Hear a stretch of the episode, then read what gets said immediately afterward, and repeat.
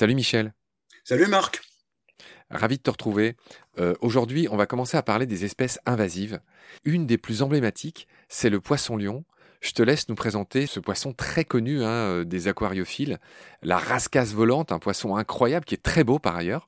Parle-nous du problème euh, des poissons-lions les poissons-lions, ce sont des rascasses euh, de par leurs euh, rayons, qui sont des épines, qui sont quasiment des seringues hypodermiques qui peuvent injecter un poison. Ce sont des poissons qui vivent euh, normalement dans l'Indo-Pacifique. Hein. On a deux espèces principales euh, qui sont euh, Pterois volitans et Pterois miles. Et malheureusement, on retrouve ces poissons en Floride à l'heure actuelle. Alors, question évidemment, euh, comment se fait-il que des poissons indo-pacifiques euh, soient dans l'Atlantique? Il y a plusieurs hypothèses. Une met en cause un aquarium suite à un ouragan où les poissons auraient été entraînés en mer et auraient proliféré. Il y a d'autres hypothèses, il y en a même une qui circule, qui est de dire que des clubs de plongée pour euh, agrémenter euh, euh, les plongées auraient importé ces animaux qui sont assez peu mobiles. Hein. C'est des très beaux animaux, effectivement, mais pas taillés pour la nage importante. Michel, donc on comprend avec toi que le poisson-lion, c'est une espèce qui est extrêmement invasive. Ok, elle venait de l'Indo-Pacifique, deux espèces, tu as très bien expliqué. Aujourd'hui en Floride. Alors moi j'ai lu que c'était une espèce extrêmement vorace qui peut manger jusqu'à 6% de son propre poids tous les jours, elle bouffe euh, des petits poissons. Elle a une manière de gober en aspirant l'eau autour de sa bouche qui est ultra rapide, ça laisse aucune chance à ses proies. Elle aspire les petits poissons, les alevins, les larves de crevettes, les langoustes, les autres crustacés. Donc elle s'attaque à toutes les nouvelles générations du récif, ce qui empêche la reproduction des espèces endémiques. C'est là que ça pose problème. Et l'autre problème, c'est que les gros prédateurs euh, des récifs de l'Atlantique, eh ben, ils n'ont jamais mis les poissons longs à leur menu.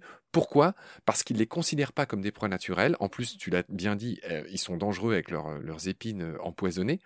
Donc, les murènes, les mérous, les requins, ils les chassent que lorsqu'un individu est blessé ou mourant.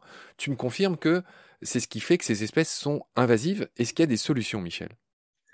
Alors pour l'instant, on ne connaît pas de solution à la prolifération donc euh, dans l'arc caraïbe de, ces animaux qui effectivement euh, entraîne un déséquilibre environnemental euh, important.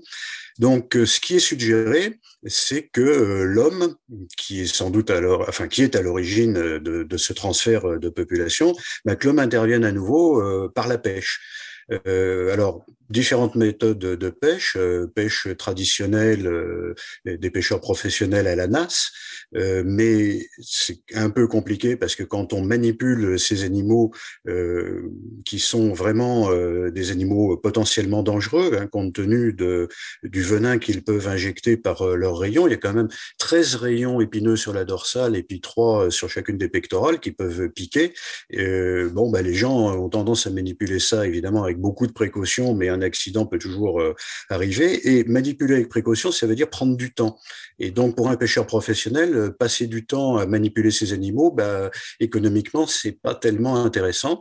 Bon, néanmoins, il y a de la pêche professionnelle maintenant et on, suggère vraiment aux pêcheurs de, s'orienter vers ces animaux. Et derrière, il y a un certain nombre de restaurateurs qui ont développé euh, des nouveaux menus à base de ptéroïs, donc de, de poisson-lion, qui est, qui c'est de la rascasse, hein, donc c'est c'est très bon, il n'y a aucun problème.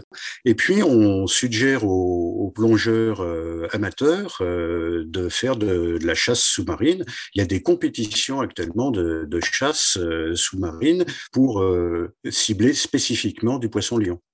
Ouais, je vois qu'il y, a des programmes de sensibilisation qui sont mis en place.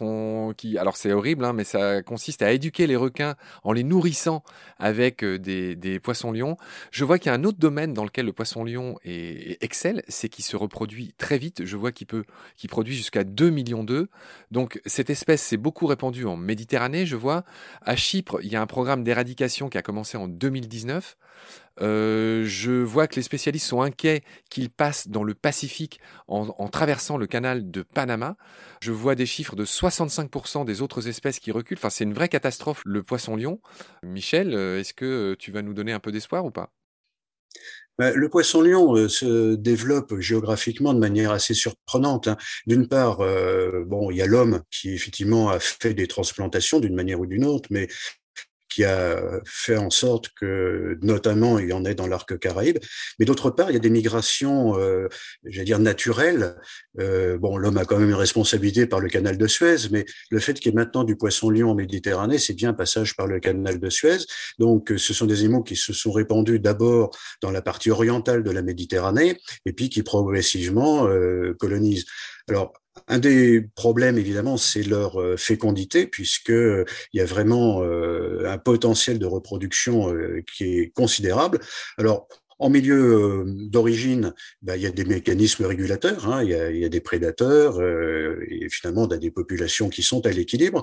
Mais dès que ces animaux arrivent dans des zones vierges, pour eux, euh, par rapport à des prédateurs, bah, il y a des multiplications importantes qui entraînent des déséquilibres du milieu naturel.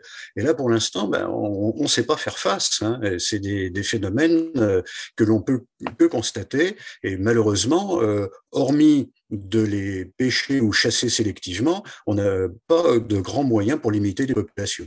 Ouais, pour donner une idée du taux d'expansion, euh, parti de Floride, le poisson-lion en 15 ans a conquis toutes les Caraïbes et les côtes d'Amérique du Sud jusqu'au nord de l'Argentine. Le seul paramètre en fait qui permet de limiter son expansion semble être la température de l'eau. Il aime pas trop l'eau froide, c'est un peu le seul, euh, le seul truc qui limite l'expansion euh, des poissons-lions. Voilà ce qu'on pouvait dire sur cette première espèce invasive, très jolie par ailleurs, mais effectivement qui donne des frissons à tous les observateurs, à tous les scientifiques et à tous les spécialistes des espèces invasives. Je te remercie Michel pour tes lumières, je te retrouve très vite pour la suite. Prends soin de toi, salut. Salut Marc.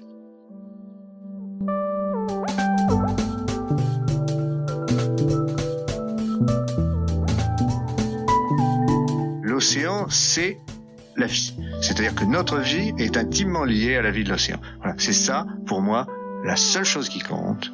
Tout le reste est secondaire, tirer du pétrole, des trucs. Pourquoi faire? Pour augmenter de 5% la production Rigolade